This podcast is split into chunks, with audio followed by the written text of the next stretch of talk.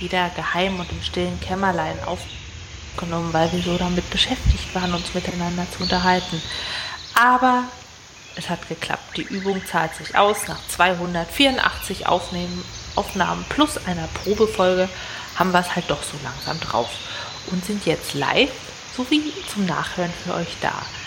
Mit wir meine ich natürlich eure zwei Olaffen, Spiritti. Hallo, guten Abend, guten Morgen, guten Tag. Und Apfelkern. Guten Nacht. Hast du vergessen.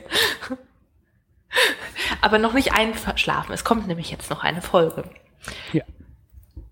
Ja. In der, in der Folge wird es nicht gehen um Tratsch über Hayden Panettiere. Das haben wir nämlich in der Pre-Show eben schon gemacht. Aber wir haben andere interessante ähm, Dann Themen. La la lass doch mal kurz über die Sexthemen der Woche sprechen, die uns intern beschäftigt haben. Hayden ist ja eine süße kleine Schauspielerin. Ich weiß gar nicht wie groß, aber es lässt sich ja schnell rausfinden. Und sie ist zusammen mit einem großen Boxer, dem Herr Klitschko. So, Hayden ist 1,53 und der gute Wladimir, das alte Trappeltier, ist 1,98 Meter. Ich habe mich jetzt gefragt, wie gehen die im Alter miteinander um? im Alltag? Haben die im Bad ein hohes und ein tiefes Waschbecken? Haben sie in der Küche so einen hohen Stuhl für sie und einen niedrigen für ihn? Und jetzt mal das Allerinteressanteste, weil wen interessiert denn ihre Waschbeckenhöhe? Wie funktioniert das eigentlich bei Paaren, die 60 Zentimeter Höhenunterschied haben beim Sex? Ganz ehrlich, das frage ich mich richtig oft, wenn ich so ungleich große Paare sehe ist es dann so, okay, Schatzi, heute küssen und nicht Penetration oder umgekehrt? Keine Ahnung. Hast du irgendwelche Bekannten mit diesen körperlichen Voraussetzungen, Spritti, wo du Näheres in Erfahrung bringen konntest? Nein. Nein, habe ich nicht. Wir können ja mal eine Anfrage an äh, Hayden und äh, Klitschko schicken. Mal gucken, ob wir eine Antwort bekommen. Ich äh, mache mir da nicht so viele Hoffnungen. Ja. Ich auch nicht. Wahrscheinlich werden wir geblockt. Nicht ja, zu also, Unrecht. Weiß nicht. Also 45 Zentimeter Größenunterschied, das würde mich schon interessieren, wie das Leben damit funktioniert. Ja. ja. Also wenn ihr, liebe Hörer, euch da auskennt, vielleicht jetzt nicht direkt von Hayden und Wladimir, also warum auch nicht, sondern aus persönlichen Erfahrungen, erzählt mir mal, wie funktioniert das? Wie setzt man das rein praktisch um? Ich bin neugierig. Gut, dann spielen wir jetzt am Anfang ein bisschen äh, um sechs Ecken Wikipedia, äh, wie auch immer man das nennen soll. Äh, wer du hattest in der letzten Folge ja über Typhoid Mary gesprochen. Typhoid Mary ist eine, wer das nicht mitbekommen hat, Folge 284 nachhören. Wir warten so lange. Habt ihr gehört? Gut. Dann können wir jetzt hier weitermachen mit 285. Also, wie ihr eben gehört habt, Typhoid Mary hat Apfelkern ja drüber gesprochen und Typhoid Mary ist auch ein Charakter im Comic. Und da war bei den Nicknamen unter anderem auch Bloody Mary, obwohl Bloody Mary eigentlich nicht auf Typhoid Mary wohl zurückgeht. Ähm, dann habe ich mich weitergeklickt bei Bloody Mary, also dem Cocktail, und der fällt unter den Begriff, und das, der war mir nicht bekannt und ich fand ihn sehr lustig, Corpse Reviver, also Leichenbeleber. Gibt's in jeder Rettungsstelle die Bloody Mary, weißt du? Wenn die Reanimation ja. nichts gebracht hat, zack, eine Bloody Mary rein. Ja, also Carter Drink oder Hangover Drink oder so, das äh, war mir schon bekannt. Corpse Reviver ähm, kannte ich nicht, aber fand ich sehr schön. Aber ja. Ähm, das, das klingt wie ein Marvel-Charakter irgendwie. Corpse Reviver, der zieht dann nachts durch die Straßen, sucht sich irgendwelche Leute belebt sie wieder und macht sie zu seiner Armee oder so. Stimmt auch. Es könnte das Love Interest von Bloody Mary sein. Typhoid Mary. also, Mary liebe Leute, Comicschreiber, falls ihr Ideen braucht, fragt uns doch. Ja, ja, wir kommen mit äh, Namen auf.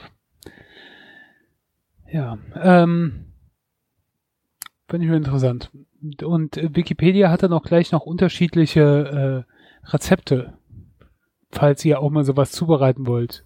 Koppel war bei Nummer 1, 2 und 3 und Blue und noch weitere Variationen. Puh. Ja. Naja. Äh, Pick Me Up Drink ist auch äh, wohl eine Beschreibung dafür. Wo ich ja Aber erst gedacht habe, da geht es darum, um ähm, das andere Geschlecht abzupicken an der Theke oder so. Aber es geht wohl eher darum, sich selbst vom Boden wieder abzupicken oder so. so. Na, Richte mich wieder auf, ja. Die Sache ist doch immer, man braucht ein bisschen Zucker, ein paar Elektrolyte und Flüssigkeit. Deshalb ist doch immer so Sachen wie saure Gurken und Bismarck-Hering also angesagt, weil das salzige Sachen sind mit Natrium und Kalium, das ist wichtig.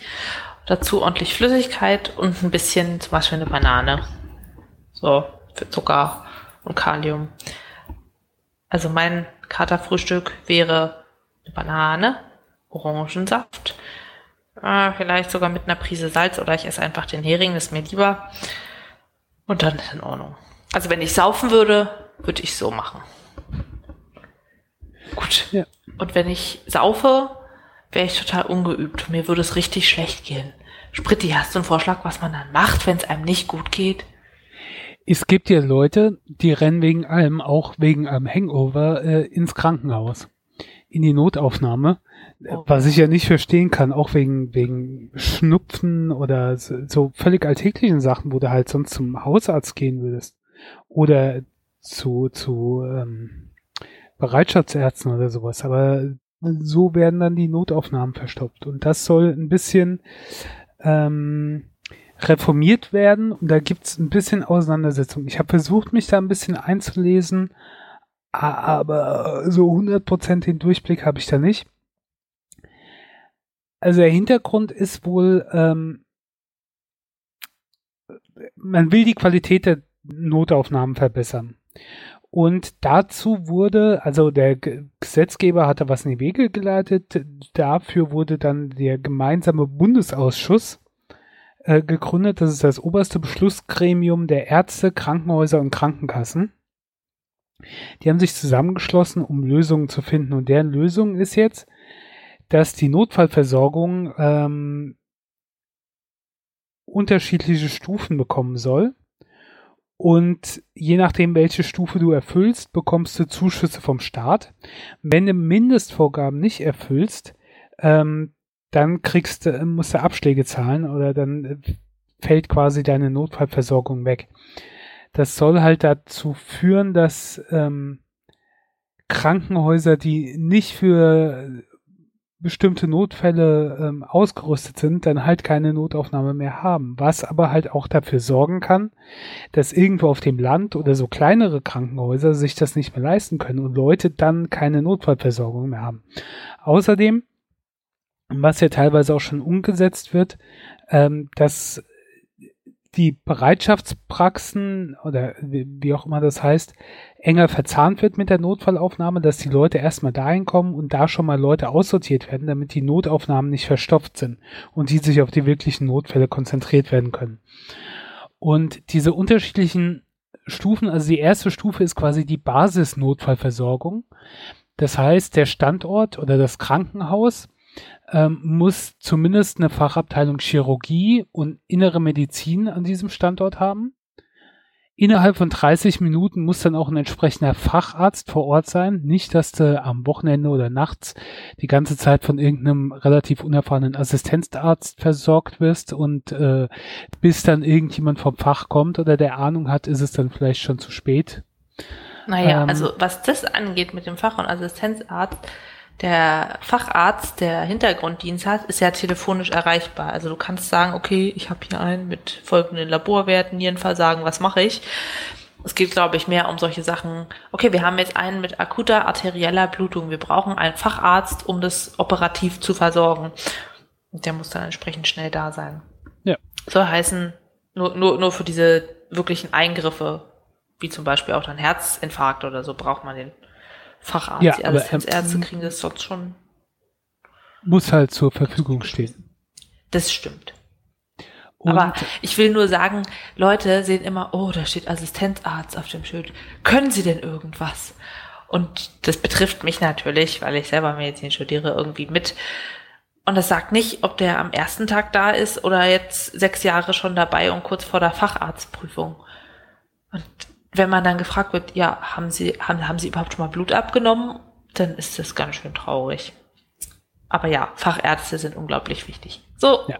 weiter. Und sie brauchen eine Intensivstation mit mindestens sechs Betten. Das ist quasi die Notfallversorgung. Und dann gibt's halt erweiterte, umfassende Notfallversorgung. Da geht's dann auch um Schwerverletztenversorgung, Traumazentrum, Kindernotfallversorgung, Schlaganfallzentren und so weiter. Ähm und äh, ich äh, weiß ja nicht, wird damit, werden damit die schlechter ausgestatteten Krankenhäuser gezwungen, mehr Geld zu investieren oder sagen sie dann einfach, okay, wir haben keine Notaufnahme mehr? Weil ich und du ja auch, wir haben den Luxus, dass wir in großen Städten wohnen, wo wir auf jeden Fall die Chance auf ein gutes oder größeres Krankenhaus haben, wo die besser ausgerüstet sind. Ne? Also mhm. wenn ich mir überlege, wir haben hier zwei große Krankenhäuser in Mainz, ähm, wo man hinkommen kann mit Notaufnahme, mit allem drumherum. Ich, Wiesbaden über die Brücke ist nicht weit, wo noch Krankenhäuser sind, falls irgendwas ist. Aber würde ich jetzt so ein bisschen im rein hessischen Hinterland leben oder so und hätte es dann schon hab's dann eh schon weiter und oder muss dann irgendwo hin, wo die, wo es halt nicht das große, die Großstadt des Krankenhauses ist, was auch attraktiv ist für die ganzen Ärzte dahin zu kommen, sondern halt eher so Kleinstadtkrankenhaus. Das ist halt auch für das Krankenhaus ganz oft so, dass es inzwischen einfach Verlegungen gibt. Also es ist ein kleines Krankenhaus, die machen eine Darmspiegelung, der Darm wird perforiert, zack, wird in ein Haus der Maximalversorgung verlegt, weil man sich denkt, okay, wir könnten das hier auch operieren, aber wir haben nicht genug Kapazität auf der Intensivstation für danach. Wir haben keine geriatrische Reha, um den 75-Jährigen danach wieder aufzupäppeln und dann Vielleicht werden die einfach nicht. gnadenlos verlegt und dann mit dem Heli durch die Gegend geflogen oder mit irgendwelchen Transporten und das ist total traurig. Aber man will einfach nicht derjenige sein, der da ein Risiko eingeht. Kann ich ja. auch nachvollziehen. Und vielleicht haben die dann auch die kleineren Krankenhäuser jetzt nicht zwangsläufig das, die neuesten technischen Dinge oder alle, mhm. die man unbedingt bräuchte oder so. Und für so Sachen müsste man dann auch in ein anderes wieder verlegt werden, wo ja dann auch Zeit verloren geht. Eine Frage ist auch immer Personal. Also wenn man sagt, man hat jetzt ein Polytrauma, ein Rentnerreisebus kippt um und irgendwas passiert, Brückenpfeiler stürzt drauf. Wie viele Leute kannst du gleichzeitig operieren? Klar, du hast eine Anzahl von x OP-Seelen, aber du brauchst ja pro OP-Saal auch immer einen Anästhesisten, einen Anästhesiepfleger, einen Operateur, einen Assistenten, eine OP-Schwester, die mir äh, Dingsbums hier reicht, Instrumente und einen, der ihr die Instrumente, die noch nicht da sind, aus dem Schrank bringt ne, das macht schon mal sechs Leute, die man pro Saal braucht. Und wenn es jetzt Samstag nachts ist, ne, die wirst du nicht alle haben. Das mhm. heißt, du kannst auch mit deinen zehn Seelen nicht zehn Leute auf einmal operieren. Und dann schickst du die woanders hin. Oder sagst, ich kann keine Notaufnahme bieten, weil so viele Angestellte habe ich gar nicht als kleines Krankenhaus. Also den Hintergrund verstehe ich natürlich auch, dass ähm, äh, oder was die Politik damit will, dass die Krankenhäuser oder Notaufnahmen, dass sich das zentralisiert und spezialisiert. Ah. Ähm, Im Moment sind es wohl 1748 allgemeine Krankenhäuser und mit äh, also Notaufnahmen und so weiter. Und wenn diese neue Regelung greift, dann sind es noch 1120, die Zuschläge bekommen, also 64 Prozent. Ja. Ähm, 36 Prozent fallen dann quasi weg. Die bekommen dann keine Zuschläge mehr, weil sie nicht die entsprechende Notfallversorgung haben. Und oh. klar, wenn du so eine Konzentration hast und dann äh, Sachen wie schwierige OPs, Herzinfarkt, Schlaganfall, wo du dann auch das Personal hast, was sich jeden Tag damit beschäftigt, erhöht natürlich die Chancen für einen Behandlungserfolg. Und ähm, gibt es wohl auch Statistiken, dass in weniger frequentierten Stationen sterben im Schnitt 25 Prozent mehr Menschen als in solchen mit sehr vielen Patienten. Mhm. Und natürlich gibt auch Fachärztemangel und sowas halt, liest mir ja auch immer wieder. Ich denke halt nur, das ist halt alles schön und gut, wenn du in irgendeinem Ballungsgebiet lebst oder in, in, in größeren Gegend, oder wenn du auf dem Land irgendwie draußen bist, das ist auch mein Grund, warum ich keinen Bock hätte, irgendwo aufs Land rauszuziehen oder weiter weg von der Stadt. so mit ja. ha Hauptmann-Argument. Ich meine, Lebensmittel und Supermarkt und sowas, da kann man dann, kriegt man schon irgendwie hin oder wenn man da halt mal ein bisschen ähm, weiter muss. Wir haben übrigens gerade im anderen Kanal wieder Besuch, siehst du? Ronan. Ach, Vielleicht flötet der, er uns gerade Heavy Metal oder so. Der hat schon so ein komisches Bildchen hinter seinem Namen, der Ronan. Ach ja. ja. Ähm, so, Entschuldigung, ähm, das ist für unsere Hörer jetzt nicht sonderlich spannend. Aber das ist so mit der Hauptgrund. ist auch stumm. Ja, warum ich mir denke, dass ich nicht aufs Land rausziehen will, aber zumindest nicht weiter aufs Land, wo ich zu weit von der Großstadt entfernt bin. Ich habe schon ganz oft gehört so Stories von irgendwelchen Leuten, die haben sich dann mit der Kreissäge so die Hand halb abgesägt und dachten sich dann so, na ja, also wenn ich jetzt die Stunde ins Krankenhaus fahre, nee. Und dann verbinden sie sich das irgendwie selber, warten eine Woche, merken, irgendwie geht es nicht und kommen dann und man fragt sich nur, was haben sie da getan? Sehen sie nicht, ihre Hand hängt nur noch so halb dran? Na ja. Das sind natürlich dann irgendwelche Rentner, wo du denkst, ne, hm, aber trotzdem. Und das nur, weil man halt eine Stunde zum Krankenhaus gebraucht hätte. Ich meine, die Grundidee finde ich gut, auch dass damit äh, dafür gesorgt wird durch diese Bereitschaftspraxen sowas, dass das zusammenarbeitet, dass die ähm, Notaufnahme jetzt nicht mit so belanglosen Sachen wie Krippe oder sowas überfüllt, sondern dass die halt erstmal woanders hinkommen und dann die Notfälle entsprechend weitergeschickt werden. Aber ich so denke halt, dass sie, dass sie Acht geben müssen, dass halt quasi die Landbevölkerung oder die ist halt dann wahrscheinlich auch noch ein Unterschied, ob du jetzt zum Beispiel hier bei mir in Rheinland-Pfalz auf dem Land wohnst oder ob du in Mecklenburg-Vorpommern irgendwo auf dem Land wohnst, wo halt Fuchs und Hase sich gute Nacht sagen, so ungefähr. Ähm, aber die Leute darfst du halt auch nicht vergessen und ähm, da irgendwas noch finden. Ja. Also es gibt auch so ein Zeitfenster, nachts um zwei in der Notaufnahme kommen entweder ganz schlimme Notfälle oder all diejenigen, denen es tagsüber zu peinlich ist, zu sagen, ich habe mir vor drei Wochen den kleinen Zeh geprellt und heute Nacht tut's besonders weh. Und du denkst dir so, okay, was ist denn los? Und dann kommt aber raus, sie sind einsam, sie sind Alkoholiker, sie sind depressiv und trauen sich einfach tagsüber nicht, wenn sie denken, sie blockieren andere und das ist dann auch so ein bisschen Zeichen von Scham und Hilflosigkeit. Das nervt einen natürlich total, dass sie dann einen aus dem Bett holen, aber andererseits, hm, was willst du machen? Interess interessant, was ich, ich habe so ein paar Beiträge, also erbingt und ähm, dann durchgelesen. Nein, ich bin nicht, ich google. Äh, und DuckDuckGo. Ich wollte schon sagen, DuckDuckGo. Äh, da stand dann auch drin, dass Leute, gerade berufstätige, jüngere Menschen, ähm, wenn sie irgendwas haben, ähm, ihre Arbeit nicht abbrechen wollen, sondern weiter fertig ihren Arbeitstag zu Ende bringen mhm. und dann halt ähm, ins Krankenhaus gehen, dann kein Problem damit haben, ein paar Stunden da zu warten, aber ähm, halt nicht extra dann einen Arzttermin warten müssen oder dass sie nicht arbeiten gehen können und äh, in die Praxis, um, um die Praxis gehen zu können oder so und deswegen dann ins Krankenhaus gehen mit ihrem Schnupfen, Erkältung oder sonst was. Ja, es ist und auf so die absurd. Idee wäre ich auch nicht gekommen, also überhaupt sowas zu machen, aber andererseits kann es natürlich auch sein, dass du dir vielleicht sowas dann nicht erlauben kannst, ne? Ja. Ach. Also es ist Job auch so, morgens ist ganz ruhig in der Rettungsstelle, außer es ist irgendwas wie Herzinfarkt, Verkehrsunfall. Die kommen sofort. Aber dann um 10 hat das Pflegeheim halt auch seine Morgenrunde fertig und alle gewaschen. Und wenn da irgendwas ist, dann schicken sie die dann los. Die im Pflegeheim, wenn es nicht irgendwas richtig Akutes ist, die, die kommen vorher nicht. Die kommen wirklich alle pünktlich um 10 angeschwemmt. Und dann denke ich mir, das kann es ja auch nicht sein. Das ist einfach nur so ein Abturfen von Patienten. Ja. Traurig. Und ein großer Teil ist auch, dass die Menschen nicht selber wissen, was sie machen sollen. Also weil sie nicht wissen, was, was ist das Ding da, in dem ich wohne, wie funktioniert es und wie äußert es sein Unwohlsein. Also die kommen mit solchen Banalitäten. Ach, du meinst, den, sagt, du meinst den Körper. Ich habe eben gerade gedacht, dass irgendjemand da ist und ich weiß, wie seine Küche funktioniert. Da ich gedacht, was hat das mit dem Krankenhaus zu tun? Nee. Funktioniert das Ding, in dem ich da wohne?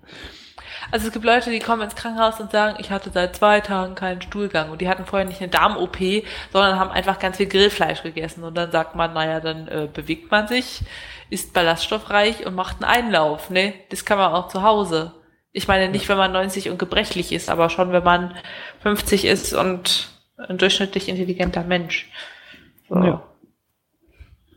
Erstmal ein Beutel Mobicol, wenn es da nicht läuft, einlaufen. Ja, ja, genau. Die kennt ja. sich aus. Natürlich. Also schicke ich die Leute einfach zu dir, ne? Ja. Ähm, Schwenkeinläufe weil, äh, ein, ein Punkt, der mich noch daran gestört hat, halt die Sache, dass man die Krankenhäuser, die diese Mindestanforderungen nicht erfüllen, dass man denen das Geld streicht, beziehungsweise dass sie dann irgendwie Abschläge oder sonst was zahlen müssen. Ähm, da denke ich doch, sollte doch eher in die andere Richtung sein, dass die irgendwie Zuschüsse bekommen. Damit, hm. weil so sagen sie dann, okay, wir kriegen kein Geld dafür, dann machen wir das jetzt auch dicht, es rentiert sich eh nicht du hast ja nur Ärger mit und wir machen jetzt nur andere Sachen, wo wir auch Geld mit kassieren können. Ähm, dass halt quasi so wie so ein Ausgleich diese Landkrankenhäuser dann unterstützt werden und gesagt wird, es rechnet sich vielleicht nicht für euch, ihr bekommt aber jetzt Zuschüsse, dafür erfüllt ihr zumindest diese Mindestanforderungen. Und dann ist da quasi diese Notfallversorgung gewährleistet. Ja. Naja, mal interessant, wie sich das äh, noch weiterentwickelt und auf was für Ideen der Spahn da noch kommt. Ich weiß auch nicht, ich fand das Thema einfach interessant, als ich das gelesen habe, dass mit dieser Reform, ähm, da habe ich mal so ein bisschen mich reingelesen, wie das so läuft. Apropos Laufen. Hast du schon mal an der Laufveranstaltung teilgenommen, Spritti? Es war jetzt gerade am Wochenende war Gutenberg-Marathon. Ähm, und ich war nicht da. Weder teilgenommen okay. noch zugeguckt. Ja, ich würde auch kein Marathon laufen wollen, da bin ich ganz bei dir. Ja, ich habe ja schon oft als Inlineskater hauptsächlich teilgenommen an irgendwelchen Läufen, aber mich hat schon immer mal funktioniert, äh, interessiert, wie funktioniert denn die Organisation des Ganzen? Und deshalb habe ich mich einfach mal gemeldet als Helfer für einen 25 Kilometer Lauf quer durch Berlin, der jetzt am vergangenen Wochenende stattgefunden hat. Und es war sehr interessant. Also man konnte sich online anmelden mit äh, auch dem Namen eines anderen, mit dem man zum Beispiel zusammen eingesetzt werden wollte, damit man nicht allein da rumsteht und sagen, ich möchte Kontakt mit Menschen, also so irgendwie Trinkwasser reichen oder um Gottes Willen bloß nicht Menschen. Das war schon mal ziemlich toll. Und dann konnte man auch die Tage eintragen, in denen man helfen konnte. Ja, und letztendlich habe ich die Strecke mit abgesperrt. Das heißt, darauf geachtet, dass Autofahrer, die frustriert sind, weil sie, äh, weiß ich nicht, abgeschleppt worden, nicht rauskommen durch die Strecke und die Sperrungen, wissen, wo sie lang können, wo sie ihr Auto wieder herkriegen, wo sie parken dürfen und wo nicht, so Leuten Informationen geben, wann ist das Ganze hier vorbei, was passiert hier, wie zur Hölle komme ich über die Straße. Ja, das, das war auch so ein bisschen wie Notaufnahme. Ganz viele Banalitäten, ganz viele aufgeregte Menschen und interessant. Was auch spannend war, war, dass die Helfer fast nur junge Frauen waren, so um die 20, also wirklich auch, auch noch jünger. Das, das fand ich krass. Ich dachte, das ist bunt gemischt, aber es waren, es war gefühlt eine Abi-Klasse, nur dass die alle sich nicht kannten. ja, vielleicht hat sie das wunderschöne Helfer-Shirt und irgendwie 10 Euro Helfergebühr gelockt. Man weiß es nicht.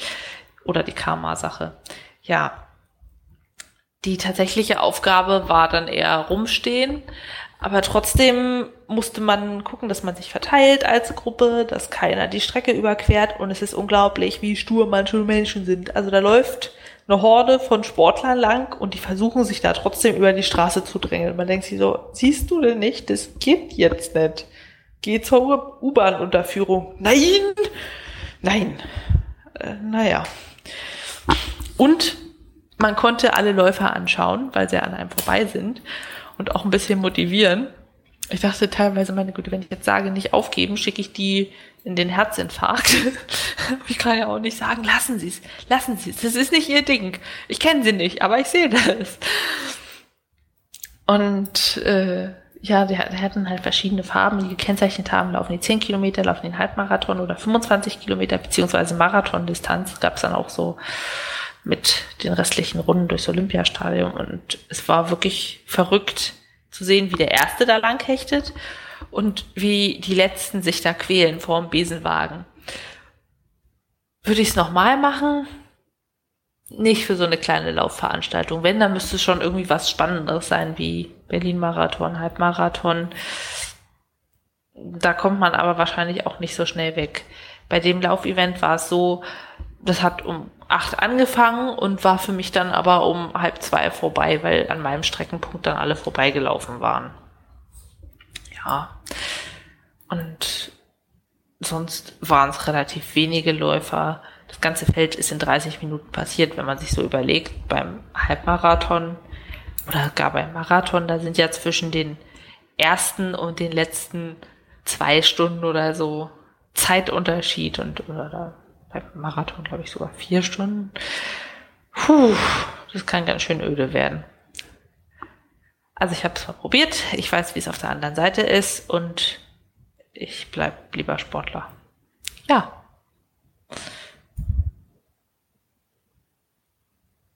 Spritti? Oh, Entschuldigung, ich bin auf die äh, falsche Taste gekommen. Ja, ich weiß, Sport macht Leuten Angst, ist okay. Ja. Äh, du bist, du machst doch auch Yoga oder hast Yoga gemacht oder äh, habe ich das gerade falsch in Erinnerung? Ich mache auch Yoga. Ja, es geht gut voran mit dem Unterarmstand. Danke. Dann hast du auch schon mal Yoga mit Ziegen gemacht? Ähm, nee. Mit nigerianischen Zwergziegen? Auch nicht. Wie geht die Ziege? Muss man an einem Salzstein lecken? nee, nicht ganz. Das ist ein neuer Trend noch nicht mal. Das ist schon im letzten Jahr. Ich habe das durch Zufall gesehen. Bei auf tagesschau.de gibt's unten immer so Bilder des Tages und da war ein Bild von äh, Yogis mit Ziegen und dann habe ich da ein bisschen mehr gegoogelt und einen Artikel aus dem letzten Jahr gefunden. Ähm, Deutschlandfunk Lifestyle Trend aus den USA. Yoga mit Ziegen. Und zwar sind das ähm, nigerianische Zwergziegen und mit denen machst du zusammen dann Goat Yoga. Also du machst dann Yoga, aber im Ziegengehege und zwischendrin laufen die Ziegen rum und das hat angeblich einen noch größeren Entspannungs- und Glückseffekt als eine normale Yogastunde.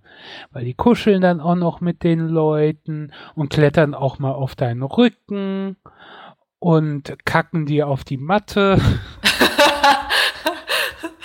Warm und aromatisch.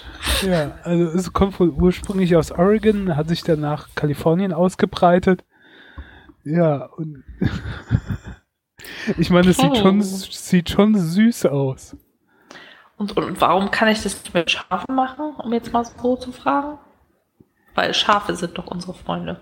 Schafe sind unsere Freunde, ja. ja ich weiß auch nicht. Vielleicht sind die Schafe auch aggressiver oder scheuer oder ich weiß es nicht. Vielleicht kacken die größere Haufen. ist auch möglich, ja. ja. Das, das klingt so ein bisschen nach aus der Not eine Tugend machen. Also damals in Oregon konnten sie einfach nicht die ganzen Ziegen vertreiben und haben gesagt, pass auf, das ist jetzt Ziegen-Yoga, das muss so. Ja. Wir haben keinen Platz hier für extra Yoga, aber wenn ihr euch das mit den Ziegen teilt, dann könnt ihr das hier auf dem Bauernhofgelände machen. Okay. Ja, so, so klingt es. Ja. Ich weiß. So entstehen nicht. ja auch die meisten Sachen. Also ich kann mir jetzt nicht vorstellen, extra Geld zu zahlen, um Ziegen-Yoga machen zu dürfen, weil äh, warum? Die Teilnahme nee. kostet umgerechnet 17 Euro. Ja, nee. Ja, okay. Dann vielleicht nix. Das ist so ein bisschen wie Delfinschwimmen. Nur Weiß ich nicht warum. Nee, keine Ahnung. Nee, nee, nee. Brauche ich nicht. Okay. Aber lustig. Was man auch nicht braucht, ist äh, Rauchen. Oh ja. Ich bin jetzt, habe jetzt äh, kürzlich mein Vierjähriges gehabt. Ohne. So lange. So lange schon, Spritti. Ja, ich habe umgekehrt gedacht, als ich das, ich habe mir das ja in meinen Kalender eingetragen als Jahrestag. Und da habe ich gedacht, oh, das ist erst vier Jahre her. Ich habe mir irgendwie gedacht, es wäre länger, aber. Ich weiß noch genau, wie wir gesprochen haben über das Rauchen und du so, ja, ich find's richtig eklig. Und der Geruch. Und dann bist du immer vor der Folge kurz verschwunden und hast noch eine geraucht. Und ich dachte mir nur, aber, aber du, du findest es doch ekelig. Verräter. Ja, deswegen bin ich auch rausgegangen an die frische Luft. da riecht man es dann nicht so. Ja, ich äh, habe sie auch nicht, äh, ich habe auch nicht geraucht, ähm, weil ich den Geruch gemocht habe oder sonst irgendwas, sondern weil ich äh, abhängig war. Ja.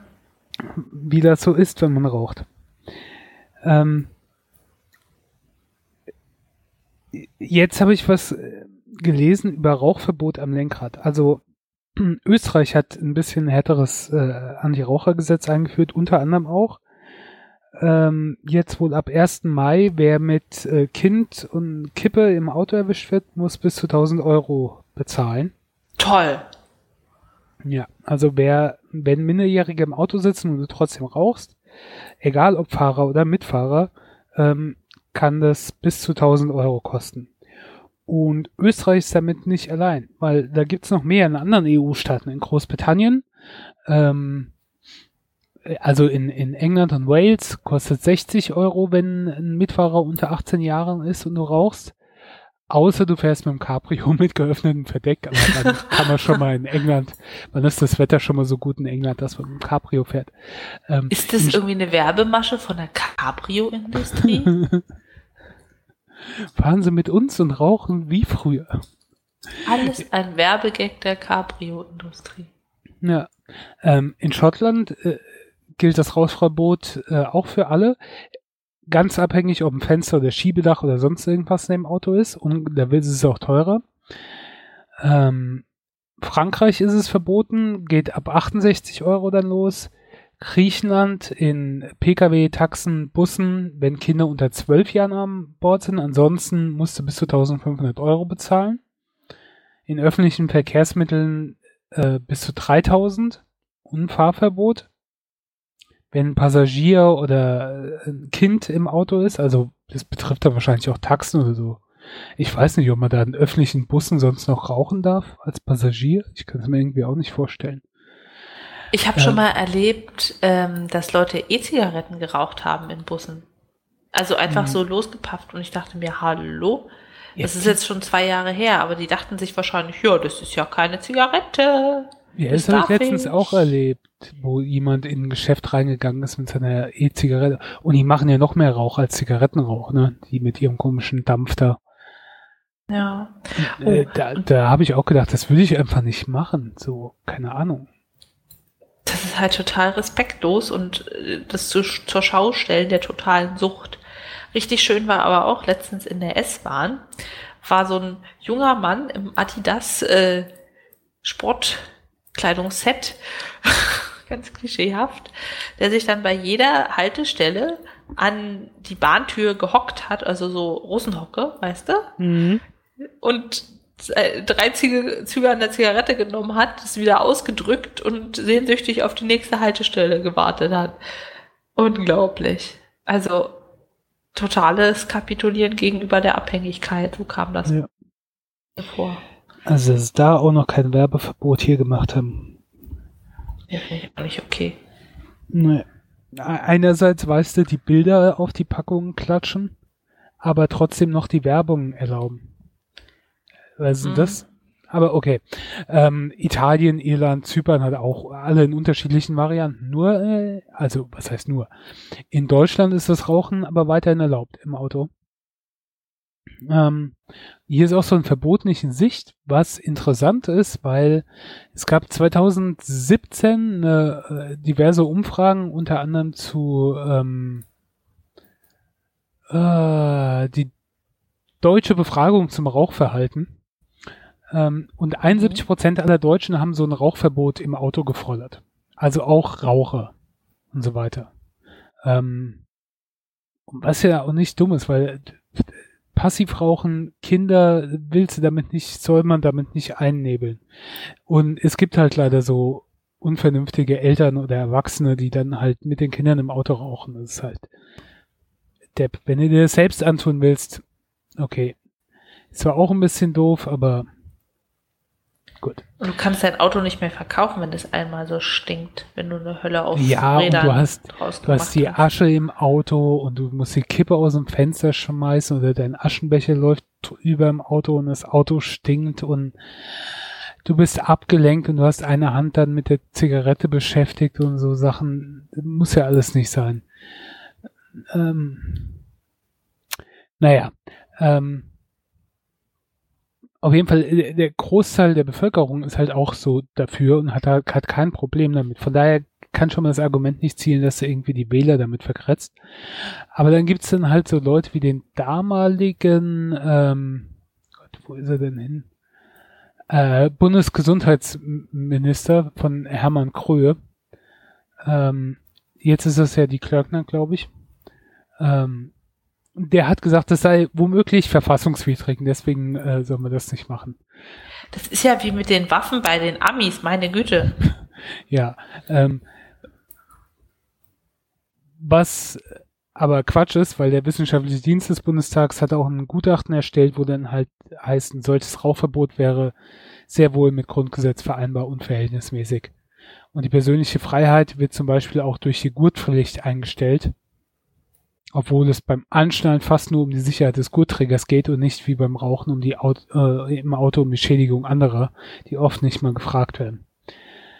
Also ja, so Sachen verstehe ich da nicht. Ne? Warum wird sowas nicht gemacht? Da ist keine große Gegenwehr und jeder, der einigermaßen vernünftig ist, sieht das auch ein. Es gibt ja niemand, der sagt, oder es gibt natürlich, es gibt bei allem gibt's bescheuerte Leute, aber der Großteil selbst der Raucher sieht ein, dass es ungesund ist. Ungesund auch für die mit, äh, Passivraucher, Mitfahrer. Ähm, von daher, wenn du allein im Auto bist, rauch. Wenn jemand anderes mit drin ist, lass es. Oder zumindest, wenn es jemand ist, der minderjährig ist. Du bist echt ein toller Raucher. Nämlich gar keiner mehr. Ja, äh, das sind halt so Sachen, wo ich denke, selbst als Raucher müsstest du das eigentlich einsehen. Verstehe ich nicht, warum sonst nicht. Aber naja. Ähm. Dann, was denkst du über Rauchen im Mietauto? Darf man das? äh, der weiß ich. Ich. Hm. Ich weiß, früher zumindest hatte ich mal ein Mietauto, da durfte man. Da, da gab es Raucher- und Nichtraucherautos. Ich weiß nicht, wie das jetzt ist. Krass. Keine Ahnung, ob das noch ist. Oh. Ja, gab's es. Ähm, ich bin auf jeden Fall mal Mietrad gefahren. Bist du schon mal Mietrad gefahren? Nee, oder? Es gibt, Doch, also, auf Texel, auf Texel. bei uns in den Großstädten gibt es das ja jetzt also schon länger, immer häufiger. Die Bahn bietet das auch an, diverse Städte oder ähm, Stadtverkehrsgesellschaften, äh, die, dass man sich Fahrräder mieten kann. Und ich habe hier vor kurzem auf Texel, auf Texel, auf Texel äh, das Fahrradfahren wieder so entdeckt und bin danach dann auch daheim jetzt sehr viel mit dem Rad unterwegs. Und mit das erste, was ich gemacht habe, als, wieder, als ich wieder da war, war ähm, bei den Mainzer Stadtwerken, oder die heißen, glaube ich, gar nicht mehr so, irgendwie Mobilität Mainz oder irgendwie sowas heißt das, habe ich mir äh, gleich mal äh, mich registriert und dann so eine Kundenkarte geholt, um den ihre Mieträder benutzen zu können. Hier in der Stadt sind überall so Mietstationen aufgestellt mit Fahrrädern, die man halt mieten kann, gegen eine Gebühr dann, die vom Konto abgezogen wird. Und da habe ich gedacht, hm, ich habe zwar mein eigenes Fahrrad, aber falls ich mal irgendwo unterwegs bin, wo ich dann sonst vielleicht ein Taxi oder Bus nehmen würde und dann könnte ich einfach auch auf so ein Fahrrad steigen, wenn eins Grad rumsteht. Und äh, das habe ich jetzt letztens auch äh, dann gemacht. Uh. Ja. war ich äh, einfach mal mit dem Fahrrad unterwegs. Also ich war in der Stadt unterwegs und ich habe mich mit jemand anderem in der Stadt getroffen. Wir sind von da aus dann mit dem Bus gefahren. Da habe ich gedacht, okay, ich könnte jetzt mit dem Auto dahin fahren, ich könnte mit dem Bus direkt dahin fahren oder ich nehme mal so ein Mietrad, fahre dahin, stelle das da ab und kann dann auch rückzus gucken, wie ich heimkomme. Entweder ich laufe ein Stück oder ich äh, fahre mit dem Bus durch oder sonst irgendwie. Ähm, und die Idee finde ich eigentlich total cool und praktisch. Und ähm, für die, die das nicht gemacht haben, ich weiß nicht, wie es in anderen Städten ist, ich spreche jetzt nur für Mainz. Also man registriert sich bei denen und muss halt seine Kontoverbindung oder sowas angeben, weil das kostet ja Geld ja nicht umsonst. Und dann kriegt man eine Kundenkarte und einen PIN. Und in der Stadt verteilt sind überall so Mietstationen, wo Fahrräder angeschlossen sind. In der Hoffnung, dass da Fahrräder angeschlossen sind. Und dann hast du eine App auf dem Handy, wo du auch siehst, okay, da ist jetzt eine Station in meiner Nähe und da sind gerade so und so viele Räder verfügbar. Und dann gehst du dahin und da ist ein Computerterminal, legst deine Karte drauf und loggst dich quasi ein und sagst, ich will ein Fahrrad. Und dann ähm, löst sich die Halterung, womit das Fahrrad an dieser Station befestigt ist.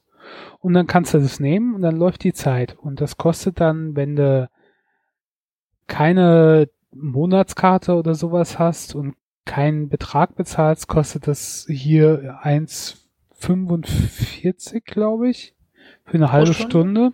Für eine halbe Stunde. Ähm, was relativ teuer ist, weil wenn du innerhalb von einer Stunde fährst, dann sind es 2,90 Euro und die Einzelfahrkarte kostet, glaube ich, 2,80. Also ist dann schon die Einzelfahrkarte günstiger, was ich ein bisschen doof finde. Aber für so eine kurze Strecke ist das okay. Ich hab, bin unter der halben Stunde in der Stadt gewesen und unter der halben Stunde auch wieder zurück und äh, bin dann halt für 2,90 Euro ins zusammen ausgekommen. Und dann fährst du damit und die Fahrräder sind, ähm, das Licht ist immer an und du kannst halt, ist kein Schloss dran, die sind halt nur gedacht, dass du von Station zu Station fährst und es nicht so als Alltagsrad nimmst. Ich meine, wenn du es dir leisten kannst, äh, mach's halt, aber dann würde ich lieber mein eigenes nehmen bei den Preisen. Aber so prinzipiell finde ich das halt eine coole Idee und ich glaube, das wird auch relativ gut angenommen. Also ähm, die aktualisieren das Ganze jetzt, kommen neue Fahrräder, die technisch ein bisschen auf Vordermann gebracht sind und sowas. Ähm, und für mich ist das halt auch so eine Sache, unter normalen Umständen hätte ich jetzt vielleicht das Auto genommen, wäre in die Stadt gefahren, hätte es da irgendwo abgestellt, um dann mit dem Bus weiterzufahren, weil ich hasse, also ich bin schon ewig kein Bus und Bahn mehr gefahren. Das war das erste Mal seit Ewigkeiten, dass ich da wieder gefahren bin, weil, keine Ahnung, ich habe halt sonst immer das Auto genommen und jetzt greife ich gerne dann stattdessen aufs Fahrrad zurück. Und dann finde ich sowas halt auch gut, wenn du mal nicht dein eigenes Fahrrad nehmen willst, sondern ein anderes, äh, was du dann halt irgendwo einfach abstellen kannst. Und dann gehst du irgendwo anders in der Stadt hin und da ist eine Station, wo du dir ein Fahrrad nimmst und mit dem wieder heimfährst. Mhm. Ja. Ist eine gute Sache. Für mich wäre halt echt das mit dem Abstellen ein Problem, wenn ich limitiert bin darauf, dass ich es nur da und da abstellen kann, wie mit den Autozonen, und ich aber nicht dahin will, ja, dann kann ich das Verkehrsmittel ja schon wieder nicht verwenden. Ja. Ich, ich weiß auch, es gibt, glaube ich, irgendwie so Varianten, wo du quasi das Fahrrad dann irgendwo stehen lässt.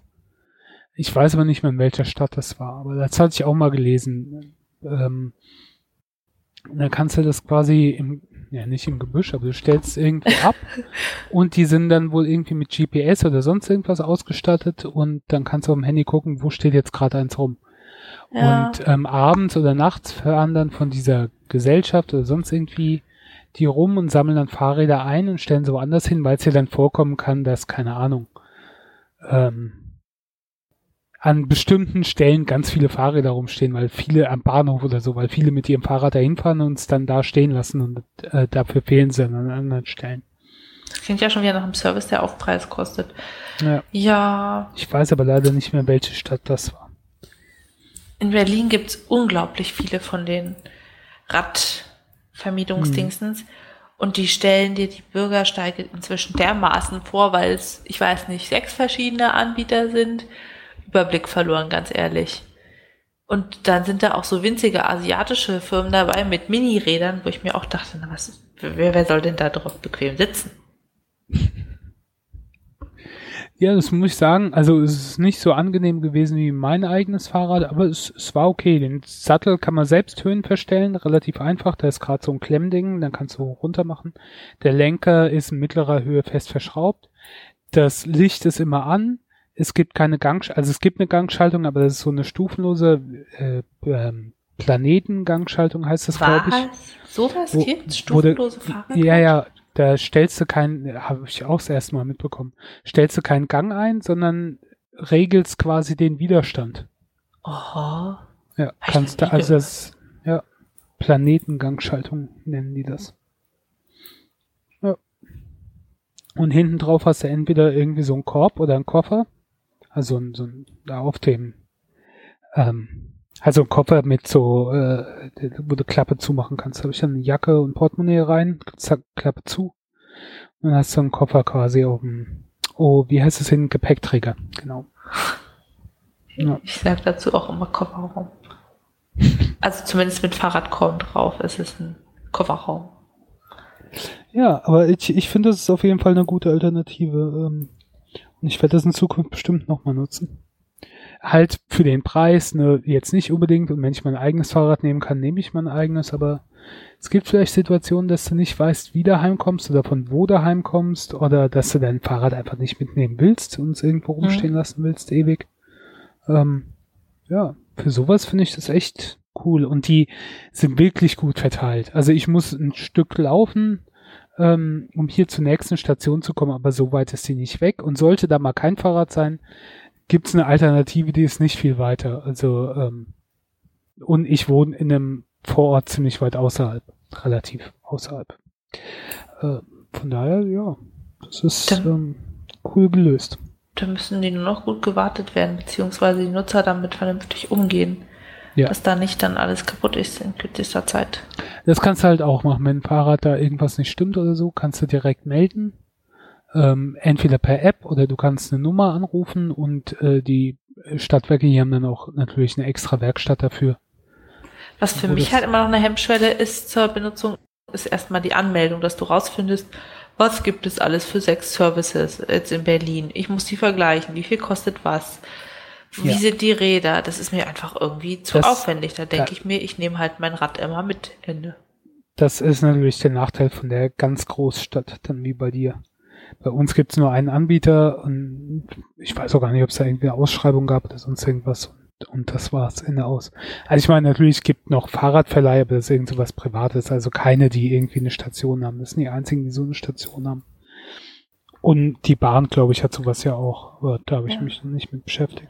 Die hatten ja mal irgendwie Flinkster Bikes oder so und jetzt machen die Lidl Bikes mit. Lidl Bikes? Ja. Hast du noch nie gesehen? Nee. In Berlin stellen die alles voll mit Lidl-Bikes. Ja. Und, und das hat auch mit Lidl, also der Supermarktkette, zu tun. Ja. Also es ist dann eine Kooperation von der Bahn und Lidl. Interessant. Die sehen nee. auch also ziemlich gut aus. Moment, ich, ich habe gerade gegoogelt, Lidl Bike, das Warte Bike-Sharing in Berlin. Also scheint lokal begrenzt zu sein. Genau, innerhalb des Berliner S-Bahns-Rings über 350 Zonen, 1000 neue Fahrräder. Anmelden über die App. Ja. Das Einzige, was ich mir noch wünschen würde, wäre, ich weiß nicht, wie es in anderen Städten ist, aber ich vermute mal, dass es zum Teil halt so ähnlich ist. Und dann ist nämlich auch das Problem, wie du da mit dem Anmelden und Registrieren oder sonst irgendwas. Wenn ich jetzt irgendwo hinfahre, ne, im, äh, in, im Urlaub, und äh, dann hast du immer das Problem, wenn du mit Zug oder mit Flugzeug oder was weiß ich da hinkommst, dass du dir da dann ein Auto mieten müsstest oder auf die öffentlichen Nahverkehrsdinger angemietet, äh, angewiesen bist. Dass ich jetzt, wenn ich als Tourist nach Mainz käme, so auch so eine Möglichkeit hätte, einfacher mir so ein Fahrrad einfach zu leihen und mit dem Fahrrad dann mhm. rumzufahren. Ähm, und nicht extra, also ist jetzt auch nicht groß, aber ich muss mich halt online anmelden. Dann muss ich in, zu dem ihrem Büro oder ihren, ihrem Shop in der, ähm, in der Stadt und da meine Kundenkarte dann holen. Und das ist halt so umständlich für einen Tourist. Und der Aufwand lohnt sich nicht, und so zu machen. Und als Tourist wäre das natürlich toll, wenn du dann irgendwo so bist. Die Fahrräder stehen da rum. Du musst ja nicht extra in, in so einem Fahrradverleih eins leihen, sondern du kannst sowas dann nehmen. Das finde ich, könnten sie noch ja. machen, um dann ähm, das auch für Touristen attraktiver zu machen. Und ich könnte mir vorstellen, dass das bestimmt einige annehmen würden. Also ich habe gerade geguckt, für Little Bikes oder diese Sache mit der Bahn kann man sich online anmelden, man bekommt Vergünstigungen, wenn man Bahnkarten hat, Student ist, bla bla bla, kann sich komplett online anmelden und der Tarif ist, man zahlt drei Euro für so ein Jahresmitgliedschaftsdingsbums. Mhm. Ähm, die erste halbe Stunde kostet 1,50, jede weitere Stunde, jede weitere halbe Stunde ein Euro und man zahlt am Tag maximal entweder 15,50 normal oder wenn man Student, Senior oder Bahncard-Besitzer ist, 12,50. Und wenn man die außerhalb des S-Bahn-Rings abstellt, dann zahlt man 10 Euro Gebühr, dass die wieder zurückgebracht werden. Oh. Ja, interessant. Die stehen überall rum, die Dinger. Überall. Es ist schon eine Plage, ey. Ja, das ist dann auch nervig. Naja, gut. Genug dazu. Jetzt kommen wir zu was, was wir schon lange nicht mehr hatten, nämlich Edge of Tomorrow. ja, also einer von Sprittis Tops, Top-Filmtipps aus dem Jahresrückblick 2014 ja. wurde jetzt endlich von mir gesehen. und da ihr euch vielleicht auch nicht mehr so gut dran erinnert, ähm, da habe ich noch einen kurzen Einspieler hier. Was ich Ihnen jetzt erzähle, klingt verrückt. Aber Sie müssen mir zuhören. Das hier ist nicht das erste Mal, dass wir dieses Gespräch führen. Welcher Tag ist heute? Der Tag der Abrechnung. Sie sind gerade mit den neuen Rekruten angekommen. Die Invasion wird fehlschlagen. Alle Ihre Soldaten werden versagen. Wir verlieren alles.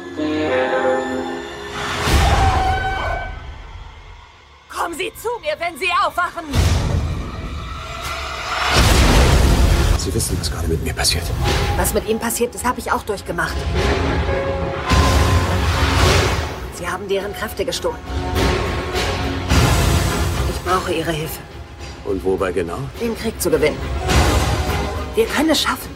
Kommen Sie jeden Tag her und ich trainiere Sie.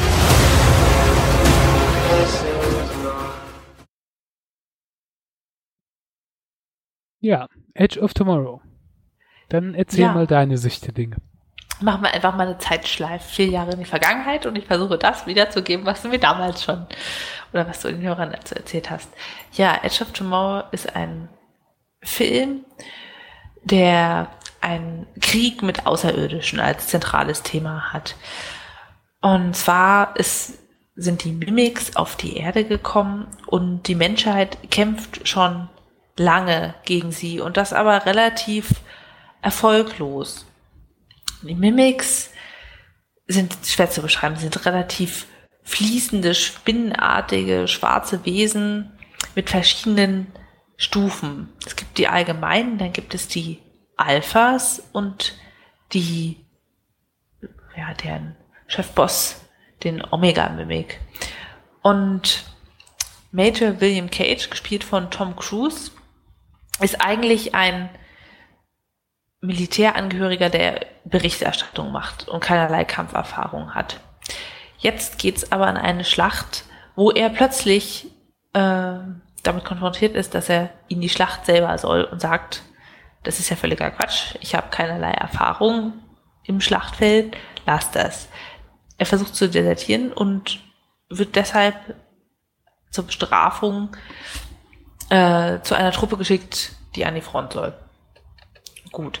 Dort angekommen, trifft er auf die Mimics und wird innerhalb weniger Minuten getötet. Dabei äh, bringt er aber vorher einen Alpha-Mimic um. So. Was genau da passiert, würde ein bisschen was spoilern. Jedenfalls wacht er wieder auf, da wo er am Vortag angekommen ist. In London, in der Militärbasis.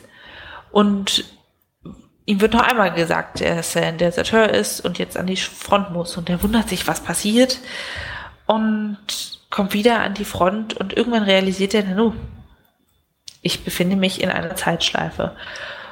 Und am Anfang dachte ich mir, boah, schon wieder so ein Film mit jede Menge Action mit sinnlosen Schlachten, Suizidmissionen, mit irgendwelchen komischen Außerirdischen, aber das Ganze wird also wirklich besonders dadurch gemacht, durch diese Zeitschleifen-Elemente.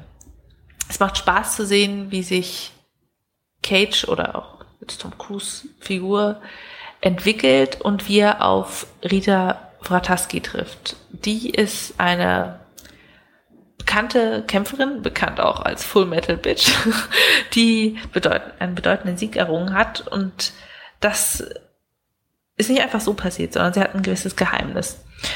Und so kommt sie in Kontakt mit Cage und die beiden arbeiten zusammen, ja, ich will nicht zu viel zu verraten, äh, zu trainieren und letztendlich einen Weg zu finden, die Mimics zu besiegen. Denn der große Schlüssel ist, die Mimics können die Zeit kontrollieren. Und das bedingt auch die Zeitschleifen innerhalb des Films. Meistens ist es ja so, wenn man Zeitschleifenfilme hat, dass immer wieder Sachen wiederholt werden, klar. Und es teilweise auch langweilig werden kann. Das ist in dem Film nicht so, weil bei der wieder, weiß ich nicht, fünften Darstellung einer Schleife einfach Szenen übersprungen werden und das macht es dann nicht langweilig, sagen wir mal so. Ja, jetzt die wichtigen Sachen. Der Film geht eine Stunde 53 und ich fand ihn richtig gut. Ich bin halt mit der Prämisse reingegangen, meine Güte, schon wieder so ein Actionfilm, boah, schon wieder Tom Cruise. Aber er hat Spaß gemacht. Dass da Tom Cruise war, hm, naja, ist jetzt nicht mein liebster Liebling. Aber die Geschichte war gut, es war viel Gewalt, wo ich mir dachte, was soll denn das und was haben die denn da für furchtbare Kampfanzüge und hm, insgesamt total spannend umgesetzt. Ich mochte auch, was sie aus den Zeitschleifen gemacht haben. Und der Film endet so, dass eine Fortsetzung sehr, sehr gut möglich ist. Ja, das Ganze ist gerade in Produktion. Das heißt, es dauert noch eine Weile, bis es Nummer zwei gibt. Aber, äh, weiß nicht. Live, Die and Repeat. So das Ganze heißen. Ja, dauert noch ein bisschen, bis das rauskommt. Spritti erzählt euch dann da wahrscheinlich in zwei Jahren von und ich in sechs. ja. Ähm. Und die, man fragt sich halt noch, sind die Hauptcharaktere Tom Cruise und Emily Blunt als Rita wieder zu gewinnen für Nummer zwei. Aber sieht gut aus. Sie arbeiten am Skript. Ja. Ähm, äh. Findest du, der Film bräuchte einen zweiten Teil. Also ich weiß, der Film basiert, glaube ich, auf einem Manga oder japanischen Roman oder irgendwie sowas. Ja. Für mich ist, also der Film ist, ohne da was zu spoilern, ja eigentlich abgeschlossen. Das stimmt, aber das Ende ist sehr viel, vielversprechend. Wenn du dich erinnerst, ist schon eine Weile her. Also, das endet in einem Wissensungleichgewicht zwischen den zwei Protagonisten. Ja der schon irgendwie neugierig macht, wie es da weitergeht. Ja. Ich würde mir eine Fortsetzung tatsächlich mal wünschen. Meistens ist es ja so, dass man denkt, meine Güte, reicht auch, aber da doch, würde ich nehmen. Äh, hast du deine Bananen jetzt schon äh, verteilt? Ah, meine Bananen. Hm, also ich schwanke so zwischen sieben und acht. Man könnte sagen siebeneinhalb weil ich mag diese ganzen Schlachtszenen nicht. So viel Materialverschwendung und Menschenverschwendung, meine Güte. Aber die Zeitschleifen-Elemente sind richtig gut umgesetzt. Ich gebe siebeneinhalb. Wir haben ja in der Pre-Show schon drüber gesprochen und du meintest, dass damals auch siebeneinhalb geben würdest, aber ich heute sieben mehr. nur gegeben. Ah, okay. Ähm, und das hat mich dann auch erschockt, weil jetzt, jetzt kann ich ja mal aus der Sicht reden, äh, von vier Jahren später. Im Zeitpunkt, ich mag, ja ich mag den Film noch immer. Also der war ja damals einer meiner Lieblingsfilme des Jahres und ich mag ja Zeitreisefilme und auch diese Time Loop Filme. Ähm, der Murmeltierfilm hier ist ähm, täglich mm. größtes Murmeltier ist einer meiner absoluten Lieblingsfilme aller Zeiten. Und äh, Edge of Tomorrow habe ich seit damals jedes Jahr mindestens einmal gesehen, wahrscheinlich Boah. häufiger. Ähm, ich schaue den immer wieder gerne, ge genau wie auch ein täglich größtes Murmeltier. Den habe ich auch seit Ewigkeiten mindestens einmal im Jahr schaue ich den. Also ich kann immer wieder gucken und ich, ich schaue gern. Es sind ein paar unlogische Sachen da drin, ein paar Sachen, die mich ein bisschen verwirrt haben. Aber da kann ich irgendwie drüber wegsehen. Ich fühle mich einfach extrem gut unterhalten, äh, unterhalten und Tom Cruise ist zwar Depp, aber ähm, ich mag ihn in den meisten seiner Filmen, die Art und Weise, wie er halt spielt, diesen Action-Typen. Ähm, ja. Oh, was mich auch genervt hat, man wird da einfach in dieses Szenario gesteckt, so, Europa, Kontinentaleuropa erobert von irgendwelchen Aliens. Ja, äh, wo kommen die her? Was machen die? Kann mir da jemand mal ein bisschen Fakten dazu geben, bitte? Das Nö. fand ich eigentlich ganz gut, dass du nicht ewig eine Vorgeschichte hast, sondern so ein bisschen ins kalte Wasser geworfen wirst, so mit, so, das ist gerade jetzt die Situation und dann fragst du dich erstmal, hä?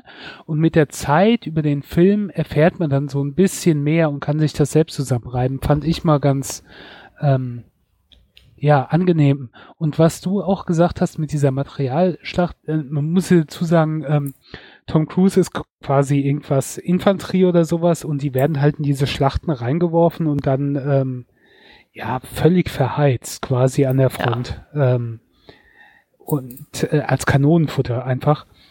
Und das fand ich aber halt eigentlich auch gut umgesetzt, dass das, wie das dargestellt wurde, dass sie einfach nur das Kanonenfutter sind, was da halt reingeworfen wird zu Hunderten und wo man eigentlich schon von ausgeht, dass die halt da nicht lebend rauskommen werden.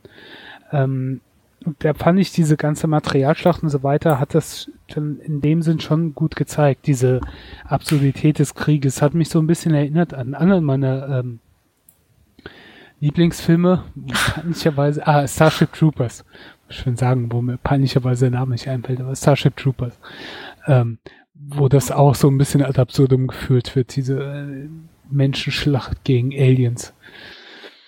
Ja, ähm, ich mag den Film, ich mag Emily Blunt, ähm, und ich habe dem damals nur sieben von zehn gegeben. Ich würde den jetzt, ich würde mal sagen, bei achteinhalb oder so einsetzen. Mhm. Und für mich, für den Genrefilm ist das einer meiner Lieblingsfilme, den ich mir halt immer wieder angucken kann. Es gibt bestimmt andere, die besser sind, aber die kann ich mir nicht immer wieder angucken. Bei Edge of Tomorrow, ich sehe das immer wieder gerne, dieses Zeitreisen und wenn der andere entdeckt, dass er Zeit, wenn er selbst entdeckt, dass er nicht Zeitreise, aber in dieser Time Loop gefangen ist, wenn die andere entdeckt, dass er in der Time Loop ist und so weiter. Ja. Ja, wir sind auch in einer Zeitschleife, denn wenn wir uns wiederhören, dann sind wir schon in der Zukunft. ja, wir sind im Moment in der Gegenwart, aber wenn ihr uns hört, wie wir gerade in der Gegenwart sind, seid ihr aus unserer Sicht in der Zukunft, obwohl ihr selbst in der Gegenwart seid. Ah, ja, wow. Macht's gut, vielen Dank für die Aufmerksamkeit. Ciao. Bis in der Zukunft.